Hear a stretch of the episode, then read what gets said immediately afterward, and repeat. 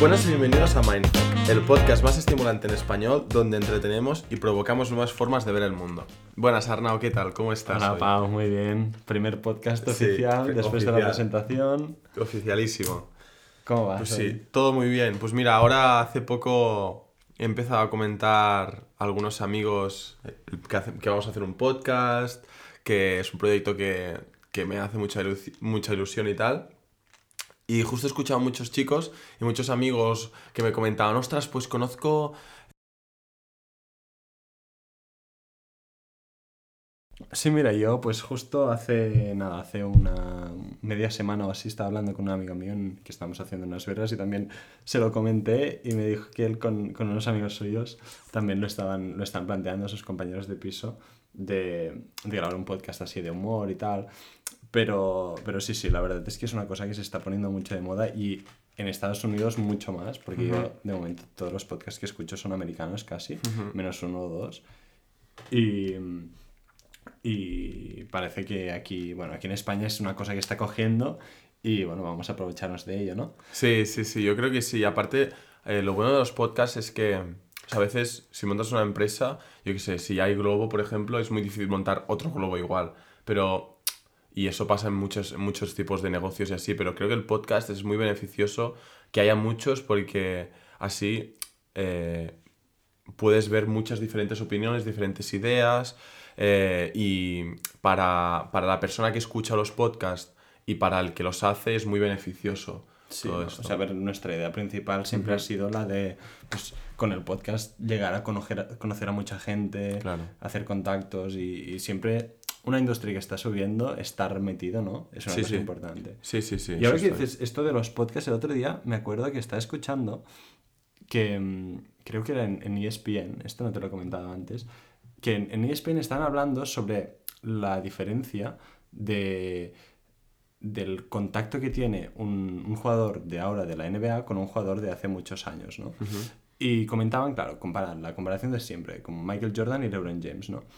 Y decían que antes, como no teníamos las redes sociales y esta manera de conectar con la gente, mm, pues el, el personaje de un jugador de élite de básquet, por ejemplo, era una persona muy distante, como muy enigmática, tal. Y ahora, bueno, estamos hablando de un, de un jugador de básquet de cualquier tipo de persona de éxito de cualquier ámbito, ¿no? Pero Claro. hablaban de ello. Y decían que, claro, ahora, pues, yo qué sé, en LeBron James lo puedes tener que si entrevistas las tienes en YouTube con varias gente, tienes sus cuentas de Twitter, tienes lo que dice en, en Instagram, ¿no? El podcast además es, es una cosa que, que es como un paso más de las Claro. redes sociales, porque la red social tienes, pues yo sé, medio minuto para hablar. En cambio aquí puedes estar hablando durante 20 minutos, 30, Claro. ¿no? Y es una manera que la gente famosa puede que en otras épocas no podías tener ningún tipo de contacto, pues llegas como a conocer, ¿no? Y a, y a, de una forma indirecta interactuar con ellos. Sí, sí, claro, a veces, a veces te da la sensación de como que conoces a la persona, eh, no solo con atletas, sino con también, bueno, los típicos bloggers, influencers, porque yo creo que las redes, socia- las redes sociales han dado una plataforma muy importante de voz a, a todo este colectivo que antes se veía por la tele con las entrevistas antes de un partido y después de un partido y nada más. Sí, y además el podcast es como, es un paso más, ¿no? Claro, exacto. Porque ya no es lo típico de, de que miras Instagram porque estás ahí aburrido, sino que ya vas tú directamente a buscar algo que te interesa, ¿no? Claro, claro, y, claro, exacto, sí, sí, sí, exacto. Pues sí, sí. Exacto, yo creo que, bueno, lo, lo que te comentaba hace, hace tiempo y te he comentado varias veces, yo creo que eh, el podcast nace de una necesidad, una necesidad de muchísima gente de, de encontrar eh, un- una fuente de ideas, de, de diferentes perspectivas a las suyas, de cosas que no había conocido antes, eh, que muchas veces no encuentran en su día a día, ya sea un estudiante en la ESO o en bachillerato, ya sea una persona eh, de universidad o que, que esté trabajando, porque un podcast eh, normalmente engloba todas las edades. Sí, sí, sí. No, a ver, nos- nosotros entraremos en el mundo y a ver cómo nos va. ¿no? Sí, exacto. Y bueno, va, cambiando de tema, lo que te estaba diciendo antes es que, mira, lo que tendríamos que hacer es no hablar antes del podcast así, ya nos lo decimos todo Ya, exacto, sí. Pues, pues mira, yo, o sea, estoy a nada, a dos meses de terminar la carrera, ¿no? Sí, es verdad. Y mm, claro, en este punto te planteas qué- vas a hacer, o sea, qué, qué harás el año que viene, porque Claro. ya te tienes que ir planteando, pues, que si máster, que si empezar a trabajar, que si irte fuera y tal. Y, y bueno, llevo mucho tiempo pensando en ello y siempre, siempre he creído que el año de después de la uni me lo, como me lo reservaría, ¿no? Para no seguir estudiando, sino dar un paso atrás y plantearme las cosas. Y hablando de esto, lo que, lo que ya antes te he comentado es que vi un, se me recomendó un vídeo de un, de un chico que se llamaba Josh, que era americano, que daba como un paradigma distinto a la vida que, a la vida que puede tener la mayoría de la gente, ¿no? Y él, él decía que la vida no hace falta estructurártela como tienes 22 años, has terminado la carrera, voy a ver qué puedo hacer, qué carrera profesional sigo hasta, yo qué sé, hasta jubilarse, ¿no? Sino que él se la plantea y me ha parecido muy interesante con etapas más pequeñas, que ya sean de 3 años, 5 años, 8 años, ¿no? En que tú te centras en algo que, que realmente te interese, ¿no? Dices, pues yo sé, ahora quiero, yo estoy de derecho, ahora quiero ser abogado, ¿no? Dices, vale, pues estos próximos 5 años te dedicas totalmente a ello, pero sin ningún como sin ningún compromiso de que en un momento que te aburras lo puedes dejar. ¿no? Claro. Y, y me pareció interesante porque es una cosa que la gente no se plantea, ¿no? El hecho de que tú en tu vida, yo qué sé, de los 20 a los 50 tienes 30 años. Claro. Te- o sea, cuando, si te dedicas al 100% a algo durante 5 o 6 años y cuando te cansas cambias, puedes tener muchas, como mucha, una vida muy llena de, de- de cosas distintas que no, o sea, que no es la típica vida de empezar la carrera, trabajar, Sí. subir, subir, subir y luego quedarte. Exactamente, sí, sí. Yo creo que esta estructura de, de vida que nos, como que siempre nos han in- intentado inculcar, tanto en nuestros padres, eh, en el colegio, es algo que lo encuentro un poco, un poco arcaico y un poco como po- vacío, ¿no? Es decir, eh, lo, que, lo que comentas tú, ya lo había escuchado varias veces y yo creo que es algo muy interesante porque no dudo que, que, esté, que el, el ser humano esté preparado, o sea, esté hecho para, no es, no es que no esté preparado, es que esté, esté hecho para hacer una cosa toda su vida. De hecho, yo, en mi opinión, creo que en la naturaleza del ser humano es que cuando nosotros éramos de la edad del cromañón, eh, era- eran gente nómadas, eran gente que cambiaban mucho de ambientes, eh, de repente estaban en un sitio frío, luego estaban en un sitio de calor y se tenían que ir adaptando Sí, no eh. Exacto, su cultura, sus costumbres, su manera de cazar, su manera de, de comer, de preparar la comida. Y creo que eh, esto que comentas tú también un poco por aquí, de, de decir, bueno, eh, he hecho esto durante un tiempo, cambio y, Y y no hago, y hago otra cosa y no pasa nada. Lo único que sí que es verdad que ahora, en la sociedad tal como está montada, hay muchos estigmas y muchas eh, ideas como un poco preconcebidas de la gente que como cambia de camino de repente y cosas Sí, así, y a es veces está un verdad. poco mal visto. O ¿no? sea, la historia de, de este chico me, me pareció muy, muy interesante porque el tío contaba, ¿no? Que él desde el, el cole- desde el college, o sea, desde la universidad, hasta que, no sé, cuatro o cinco años, fue como luchador de, de jiu-jitsu profesional, ¿no? Y llegó un punto que, bueno, había ido a campeonatos, tenía patrocinios y tal, y ya cobraba bien. Y luego se puso enfermo de, de- bueno, tuvo intoxicación por mercurio y tal, porque tenía unos implantes de mercurio que se le, bueno, muchos problemas. Y, y se, se pasó mucho tiempo enfermo como intentando superar su, su enfermedad esta, ¿no? Y luego cuando se recuperó, ya podría haber vuelto, a- porque en- todavía se encontraba en su, en su... O sea, tenía que 25 años, los atletas duran, que 35 Sí. o 30. Pero decidió que ya había sido suficiente para él y se dedicó a enseñar a toda, o sea, se hizo coach de, de este tipo de desintoxicación de metales pesados del cuerpo, que es una cosa que, pas- que afecta a mucha gente, ¿no? y, y en el vídeo está reflexionando y decía que pues que ahora se encontraba en un punto que su cuerpo le pedía cambiar y que estaba buscando la manera de cambiar, ¿no? Y me sentí muy identificado porque ahora he terminado la carrera y ya he decidido que este año no haré nada, o sea, no, no estudiaré, sí que haré. Y, y es un punto de que, sí, o sea, de, de un- hacer un cambio, ¿no? Claro, exacto. Y, y pensar en qué te quieres dedicar los próximos años, ¿no? Sí, y aparte yo creo que estos tipos de cambios son, son muy buenos y muy interesantes porque te ayudan a conocerte muchísimo más. Eh, yo creo que es un, un, sea, un crecimiento personal enorme y, y, yo creo que, aparte que a medida que vas, que vas pasando etapas, etapas, etapas, cada vez vas, vas creciendo más. O sea, fíjate lo que comentabas aquí con este chico, que a lo mejor empezó, se centró, se centró en su enfermedad y tal, y todo el conocimiento le ayudó a pasar a la siguiente etapa. Uh -huh. Entonces, yo creo que este tipo de cambios son muy importantes y, y es lo que realmente al final de, de, la vida, creo, no lo sé porque no he estado en el final de la vida, eh, te va a llenar de verdad. ¿Sabes? Sí, pero es, es, que esto es, una, es un problema porque, por ejemplo, yo no sé en, en, las, en el mundo de las matemáticas y de uh -huh. la empresa y tal, pero en derecho siempre dicen que si te quieres dedicar al mundo privado de, del derecho, trabajando en una empresa, tú tienes que empezar y estarás entre 13 y 15 años para llegar al punto. Y cuando llegas al punto, ya es como que tienes, el punto quiere decir que pues eres socio en un, en un sitio importante o, o, ya has llegado a la posición que te gusta, ¿no? Y lo ven como que tú estás trabajando mucho para llegar allí y luego ya está, yeah. ¿sabes? Y ya tienes la vida hecha.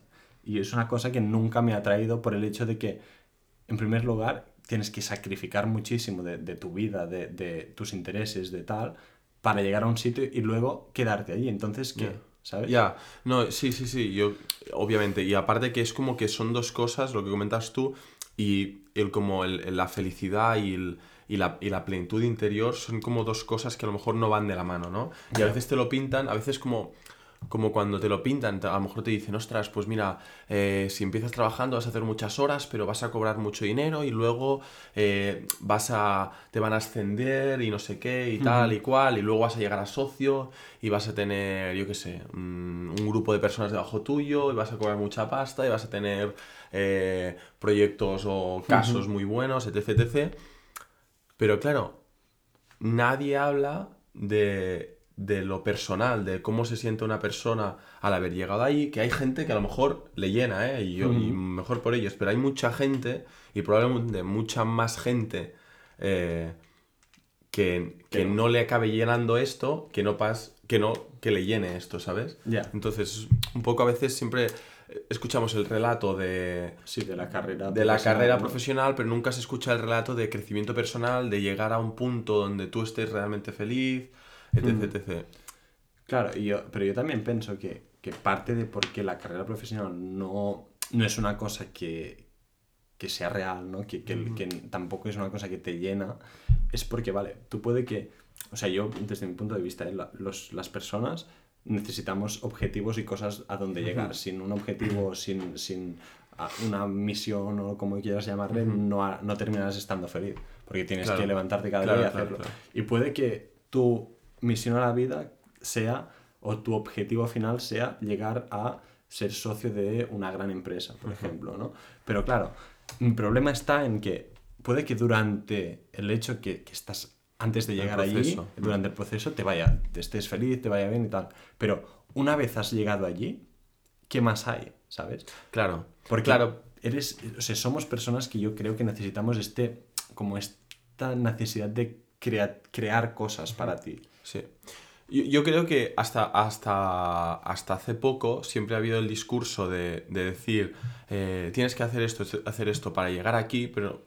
Y ahora sí que es verdad que escucho, he escuchado varias veces más, eh, por ejemplo en YouTube, en TED Talks o en algunas charlas de internet o en libros y tal, que sí que hablan mucho del hecho de reinventarse uh -huh. y, de, y de poder eh, pasar página después de, de de llegar a socio, por uh -huh. ejemplo. Y, y, también hay mucha gente también que ha sido ha conseguido cosas muy grandes, por ejemplo, grandes empresarios en, en Silicon Valley, etc, etc, que hablan del después, del, uh -huh. del pasar a, bueno, lo tengo todo, a partir de aquí cómo consigo ser feliz o cómo consigo una, una, sí. reinventarme una plenitud personal o cómo consigo cambiar totalmente lo que he hecho durante los últimos 20 años a pasar una cosa totalmente diferente. Uh -huh. Por ejemplo, eh, Naval habla mucho sobre esto. Uh -huh. eh, bueno, no sé si os suena Naval o no, pero es un, es un empresario que... Inversor, un, ¿no? Sí, inversor, eh, muy, muy, muy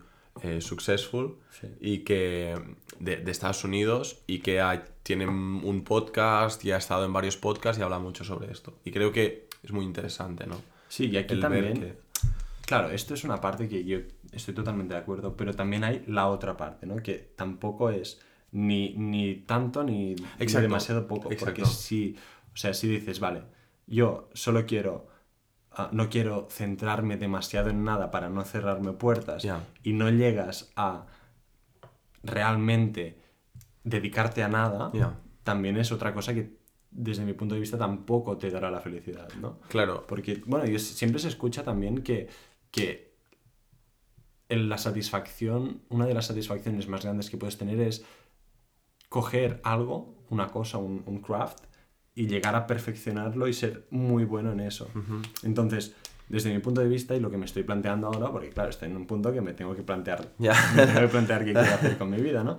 Es como encontrar el, el El punto balance. medio, ¿no? Sí, sí, sí, obviamente. Yo, yo opino lo mismo, ¿eh? Porque luego ves, bueno, gente que eh, se vuelve muy espiritual y cosas y tampoco creo que sea la manera de... Bueno, al menos no sería mi manera, puede ser la de otro, ¿eh? Pero yo creo que se tiene que encontrar como un balance entre, entre tu, tu nivel personal de, de plenitud personal, como le quieras llamar, y de objetivos, mm, llámale trabajo, llámale lo que sea, ¿no? Claro, y la balanza también es el no poner demasiada importancia en ninguna de las... O sea, Exacto, sí. que está bien tener una carrera y tener un- un- unos objetivos profesionales, ah, unas aspiraciones, pero tampoco que esto sea toda tu vida y tam- también está bien tener una parte de tu vida que quieras ser feliz, ser estar realizado tal y cual, pero tampoco tiene que ser lo único. O Claro, sea, exacto. Es, es, es este Es punto encontrar- medio sí, que tienes que encontrar. ¿no?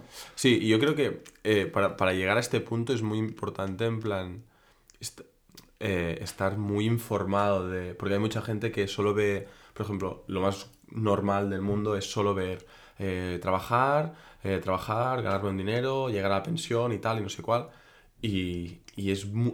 O sea, es- tienes que estar muy bien informado o, o muy abierto de mente para poder, eh, pues, adquirir... Mm, Claro, las- pero sí, también saber, o sea, puede que lo que estaba diciendo antes de, de las pequeñas etapas de la vida, ¿no? Puede que dices, vale, yo mm, me gustaría poderme dedicar a lo que quiero sin depender del dinero. Claro. Claro, ¿qué significará esto? Si quieres llegar a este punto, significará que seguramente los, una de las primeras etapas que harás en tu vida será la de trabajar en lo que sea, ahorrar, invertir Claro. y generar un poco de independencia para luego poder, o sea, un, un ejemplo que podría ser, podría ser, mira, a mí me gustaría pues viajar, una persona, me gustaría viajar por el mundo tal durante unos años para conocer.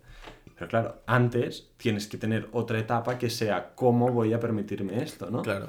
Claro, obviamente, o sea, todo lleva su sacrificio y obviamente eh, no es, o sea, para...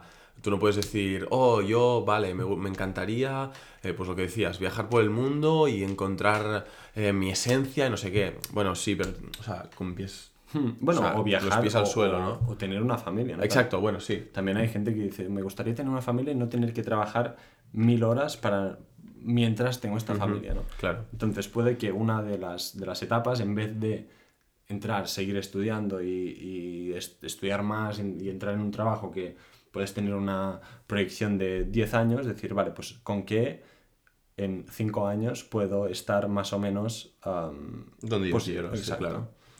Sí, sí.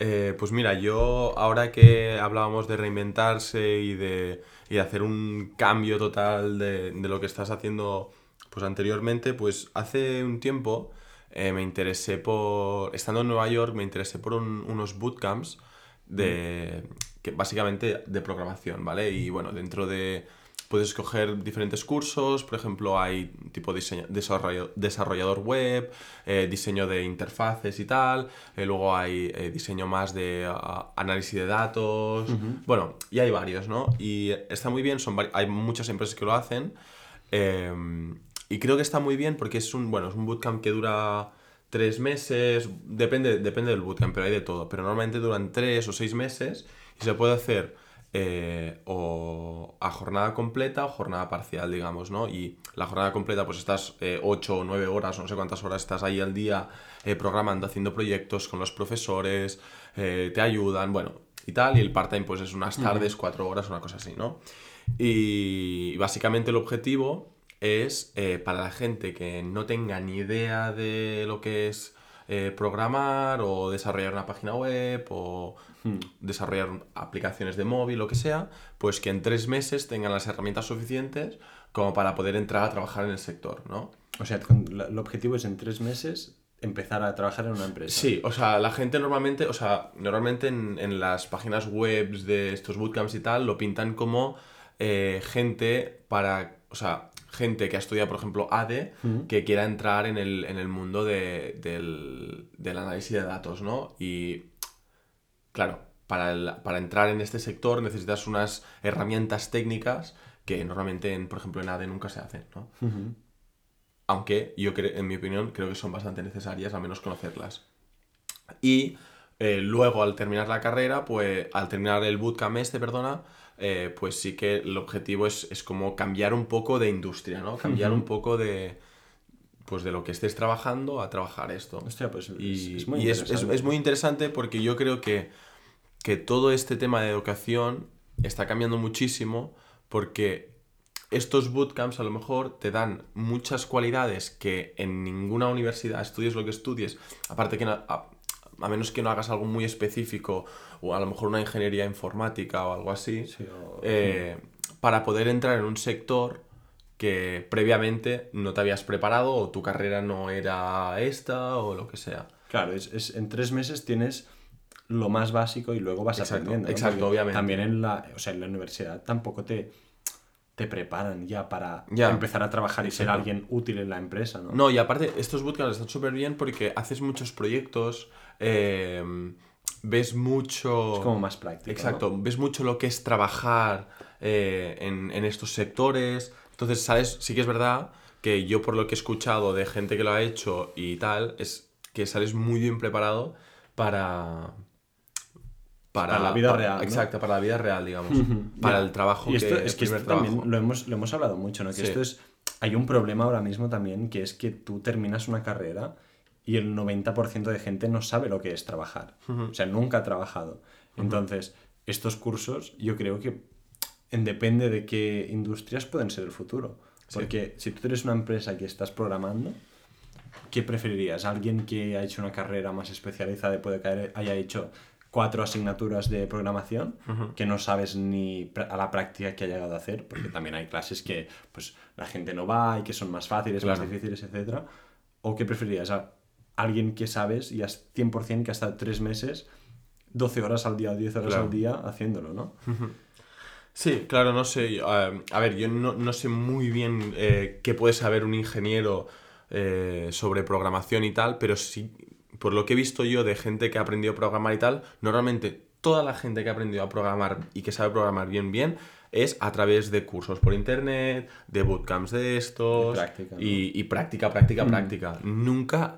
un- de verdad, ¿eh? que nunca he escuchado a nadie que, haya- que me haya dicho, hostia, mira, yo he aprendido a programar y soy programador y me, y me encanta esto y estoy haciendo proyectos eh, míos, etc, etc, eh, gracias a la universidad. Nunca, Ya. nunca. Ya, es que el, el, el la trabajo de programador y, y el, el- como la industria de, de la tecnología, yo creo que, que es una industria además que se va mucho de la... como que es mm, tan diferente a todo lo otro, o sea, no lo puedes comparar Claro. con nada. Sí, sí, sí. Entonces yo creo que, creo que la, la educación así en sentido tradicional, al menos en este tipo de, de trabajos, mm, llegará a un punto que no será tan valiosa como, como si haces tres cursos distintos Claro. que te enseñan Claro, a la práctica exacto. mucho no, más. Y, y no solo, y no solo con cursos, yo a veces me lo he planteado, por ejemplo, eh, carreras como por ejemplo relaciones públicas. Ostras, yo no sé si si tienes que estar en una clase sentado en una aula con filas y con no sé qué y con un profesor enseñándote cómo relacionarte públicamente. Vale que a lo mejor hay clases teóricas que tengas que aprender y tal. Y no critico, y yo no estoy criticando a nadie que esté haciendo relaciones públicas. Pero por ejemplo, eh, una persona que quiera contratar una persona para relaciones públicas, no sé qué sería mejor. Un tío que ha estado cuatro años sentado en una, una mesa, eh, escuchando a un tío, metiendo la chapa en clases teóricas de cómo relacionarte públicamente, o una persona que a lo mejor haya pasado eh, dos meses o, do- o dos meses, perdona, medio año o un año o un año y medio viajando por el mundo, conociendo gente nueva, viajando solo, eh, a lo mejor trabajando en un sitio de lo que sea, de camarero, de yo qué sé, de un pequeño contable para una pequeña empresa, lo que sea, eh, y tal y cual, y que realmente se ha relacionado públicamente con gente muy distinta, eh, con culturas muy diferentes, eh, con lenguas diferentes, por ejemplo, Hmm, sí, sí. pues a nivel de, de empresa no sé, no sé qué es mejor si contratar uno u otro. Claro, también estás mirando como las... que los atributos de una persona son muy importantes al final. Claro, ¿no? es eso. Que, que claro. lo que tú te has ganado. Y sí que todo suma también, ¿no? Si tienes una carrera y además Claro. lo tienes esto también, ¿no? Sí, sí, sí que es verdad. Yo, yo creo realmente, y lo he pensado muchas veces, que el futuro de la educación es un- no será una cosa centralizada en las universidades, por, decirlo de alguna forma.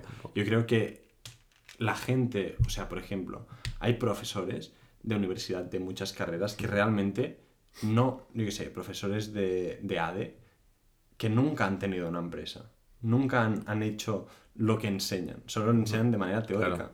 Entonces, yo creo que llegará un punto que la gente que sepa mucho, ¿no? Y ya está pasando en Internet, ¿no? Si tú eres una persona que sabes mucho de, yo qué sé, de montar una empresa, ¿vale? Porque has montado o yo qué sé, o, o has invertido en tal y cual y has hecho mucho dinero y lo enseñas tú desde tu experiencia práctica, ya es una cosa mucho más valiosa desde mi punto de vista de una enseñanza teórica mucho más larga que al final sí, sí, puede sí. que no sea... Sí que la universidad te da muchas otras cosas, ¿no? Porque, por ejemplo, te, te enseña pues cosas de disciplina, cómo estudiar, cómo estructurar tu- un discurso, cómo estructurar tu mente, que también es importante, ¿no? Pero las cosas prácticas necesita un- algo más, ¿no? Claro, yo, yo creo que en, en ciertos puntos del mundo sí que está cambiando, muy poco a poco, muy lentamente, pero sí que hay sitios, por ejemplo, yo, yo conozco eh, gente en Inglaterra, pues que está estudiando, por ejemplo, ADE o otras carreras y hacen muchas, muchas, muchas, muchas cosas prácticas y muy pocos exámenes. Por ejemplo, eh, mi amigo Neil Mm. eh, está estudiando ingeniería aeroespacial y no paran, no paran de hacer proyectos, eh, de hacer presentaciones. No sé exactamente qué proyectos porque conozco cero la ingeniería aeroespacial, pero, pero sí que sé que siempre está haciendo proyectos y exámenes realmente tiene muy, muy, muy pocos. Y por ejemplo, se pasa, eh, yo qué sé, me lo invento porque no lo sé, se pasa dos semanas con un grupo de tres personas eh, trabajando eh, cómo mejorar la aerodinámica en, sí. en- en un cohete espacial. No, yo qué sé, ¿sabes? Entonces, este tipo de cosas son las que realmente, donde realmente aprendes, porque vale que te hacen una clase teórica y todo el rollo, pero aquí te tienes que buscar tú la vida y aplicar ciertos conceptos a la vida real. Y aquí Claro. es cuando aprendes. Y también conozco gente de ADE que les hacen hacer, pues yo qué sé, Sí, proyectos, ¿no? proyectos muy más, mucho más prácticos y mucho más eh, específicos y mucho más donde realmente se aprende y se te quedan las cosas, porque si no a veces estudias y tampoco se Claro, te quedan. Sí, es que también las universidades, o sea, tampoco son tontas. ¿sabes? Claro, O sea, claro. ven, lo verán y esto irá cambiando poco a Claro. poco, estoy 100% Claro. seguro, ¿no? Claro, yo no sé con el derecho, porque claro, es algo más... Es, el- Es el que es muy difícil es- hacer, ¿no? Te lo tienen que, o sea, es una... Entender, llegar a entender la estructura del derecho es mucho más complicado Claro. porque, o sea, no mucho más complicado, pero necesitas como una visión más general de Claro. todo. Entonces sí que luego en el derecho también, si tú te quieres dedicar, yo sé, en el derecho tributario, por ejemplo, en la universidad haces dos clases de tributario, ¿sabes? Claro. Entonces ya hay empresas privadas que complementan la carrera y hacen cursos especializados de... De X. tributario, de fiscal, o sea. Exacto. Claro. Claro, claro, yo creo que este, este tipo de educación así como... Porque Como se- complementario, ¿no? Exacto, eh, como complementario será un poco el futuro, porque al final que solo se enseñe en un sitio como ellos quieren y, y gente que, que se gradúa de la universidad, hace un máster, hace un eh, doctorado y luego eh, vuelve a entrar, Vuelve a como, profe- vuelve a entrar como profesor, Es es una rueda, que al final no lleva a ningún sitio, ¿no? Ujú, Bueno, sí que totalmente. lleva, pero a, a seguir poco. con lo mismo, a Exacto. con lo mismo, sí, sí. Y bueno, hasta aquí, ¿no? Hoy Sí, estamos. está muy bien. Yo creo que para ser nuestro primer podcast ha salido bastante bien. y bueno, esperemos que os haya gustado. Y sí, bueno, hasta la próxima.